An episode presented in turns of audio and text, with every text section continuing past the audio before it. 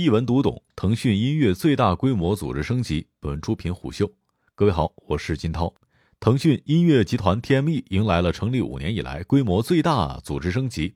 六月二十五号，据媒体的爆料，TME 今日宣布了系列组织升级，制定了内容与平台两大层面的核心方向。腾讯音乐内部发文宣布成立内容业务线，负责音乐内容相关业务的整体规划、战略制定和统筹管理。此次调整结果是今年四月 TME 管理层调整之后的落地。四月十五号，TME 宣布了上市以来最大的管理层调整，委任彭嘉信为腾讯音乐娱乐集团执行董事长，梁祝为公司首席执行官和董事会成员。于市场而言，在公司新管理层履新的重要时刻，在此次调整背后的战略意图和此后战略方向尤其值得关注。系列调整背后究竟有哪些意图，又会有如何的影响呢？如今，伴随调整落地，TME 未来的战略走向已经逐步清晰了。根据已经披露的信息来看，这恐怕是 TME 自成立以来动作最大的组织升级。据相关人士透露，TME 此轮调整布局十分的有节奏。在四月十五号管理层调整之后，内部已经进行了几轮调整，在集团内容侧和平台侧同步进行。具体到此轮调整，则主要涉及到内容和平台两个层面。在内容层面，TME 宣布成立内容业务线。负责内容板块业务的整体规划、战略制定和统筹管理，集中资源引入、共创、推广优质音乐内容。在平台层面，其一是将成立全新的长音频业务线，融入新收购的懒人听书业务，并且成立了整合协调跨平台长音频业务的管理团队。其二是在新任 CEO 梁祝的推动之下，QQ 音乐业务线下成立了全新的产品部门，将 QQ 音乐直播与全民 K 歌直播团队进行了整合。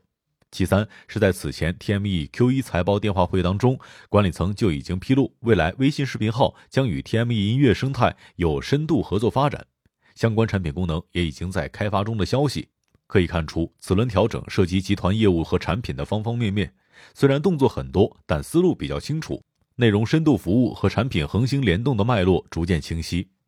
此轮调整当中，TME 在集团层面整合核心资源。无论是成立内容业务线，将集团的内容能力全链条化，还是产品管理策略的升级，都展示了 TME 更好的服务创作者生态与用户生态的决心。不论对 TME 还是对行业，这一轮调整意义都非常重大。对 TME 自身来说，此轮业务调整是 TME 向四月管理层调整之后的后续落地，是承接 TME 接下来发展战略的载体，会决定 TME 下一步走向何方以及怎么实现的问题。而作为数字音乐行业的重要玩家，TME 在排兵布阵上的变化也会对行业产生重要的影响。当前，TME 已经是音乐数字化里程里面不可或缺的一环。无论是数字音乐专辑、付费会员、TME Live，还是音乐人服务、榜单评价体系，TME 与产业链上下游中方方面面的参与者都有很多深度的链接。TME 的业务逻辑如何变？内部资源怎么打通、组合再对外输出？对于链条上的玩家而言，都意味着变数和机会。从市场背景来看，当前在线娱乐行业业态愈加丰富，以快手、抖音为代表的短视频产品已经成为了时间黑洞。短视频崛起的过程当中，与听觉系产品为主的 TME 狭路相逢是不可避免的。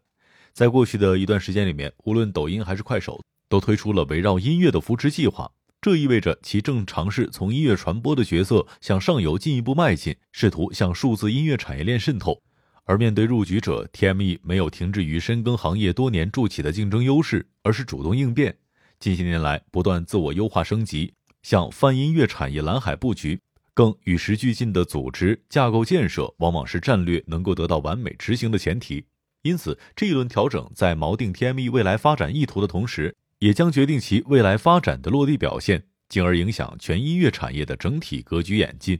从选择的结果来看，把意义更为重要的收官演出放在 TME 而非短视频平台，似乎已经能够说明了业内人士普遍认同的一个逻辑：短视频的流量只是工具，音乐宣发的链条最后依然要扣回到音乐平台。短视频平台更多是抱着看热闹的心态。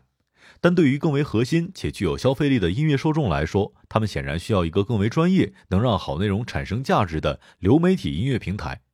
过去一年当中，包括歌迷参与度、演唱会呈现能力带动的口碑、周边产品的消费和弊端授权转化等维度的市场反应来看，TME 依然是音乐人的首选。总而言之，此次 TME 的业务调整力度和决心是很大的，影响也非常深远。回到现实情况下，此轮调整对内对外具体会产生哪些实际影响呢？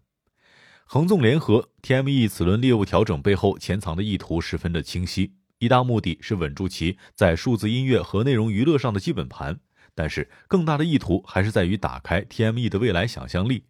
具体来看，其主要从以下几个方面着手进行。首先是内容战略被提升到前所未有的高度，发力原创已经是数字音乐产业老生常谈的话题。但是国内音乐行业到目前为止，创作链路依然没有能够完全打通和重构。这从用户对新优质原创音乐的渴求中可见一斑。此次 TME 将从内容共创、内容创作者收拢到内容体系里面，摆明了将内容这件事儿做在了集团高度。从架构来看，从内容线与产品线联动的设计之下，内容体系可以更高效的匹配产品。也就是说，依托新的架构设计，扶持原创所能调动的内部、外部资源，相较以往力度空前。而原创能力提升，不仅会丰富 TME 的内容储备，更会提升 TME 在产业链上的话语权，巩固其优势。原创之外，内容共创还意味着在传统音频歌曲之上，音乐、视频、线上线下演出内容、音乐综艺等创新内容会得到更大的支持。可以合理推测，多维度内容的嵌入可以激发用户的使用热情，而用户对于 TME 产品的粘性提升，又将反作用于整体的内容宣发。二者之间的良性互动终将形成飞轮效应。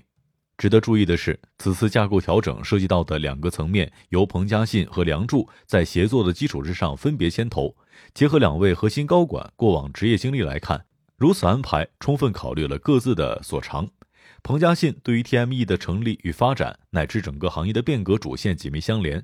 任内推动了在线音乐走向正版化，大力投入资源扶持本土原创音乐。构建了在线音乐加社交娱乐双轮驱动的模式，并且提出了音乐公益理念，推动优质音乐内容成为带动美好社会的重要力量。梁祝为腾讯老兵，曾经负责过 QQ、QQ 空间、天天 P 图、优图实验室、在线教育和腾讯文档等多个重要任务，产品技术出身，身经百战。更值得一提的是，梁祝曾经与音乐行业结缘颇深。当前，怎样让平台内容与可视化进行更好的结合，将会是未来探索的主要方向。而早在二零一五年，梁祝就曾基于《中国好声音》的火爆，看到了音乐可视化与音乐创造民众化的巨大潜力，产品策略也随之进行了升级。如今，将听觉系内容辅以可视化的表达，释放更大的影响力，已经成为了惯常打法。内容是 TME 的阵地，产品是 TME 的武器。此轮调整一收一放，将内容能力体系化，配合前端产品创新冲锋陷阵，两位高管打好配合战，将使 TME 有更强的合力和向心力，显示更大的化学反应。从四月高管调整到此次系列业务调整落地，TME 积极求变的态度十分明确。从具体举措来看，作为一家上市公司，TME 选择了虽求变但不冒进的理性选择，整体思路是基于自身所长和市场动向。在平稳和突破之间寻求最佳平衡，有防守也有进击，这是 TME 对于用户、对市场、对投资者的最大诚意。商业洞听虎嗅商业有味道，我是金涛，四点水的涛，下期见。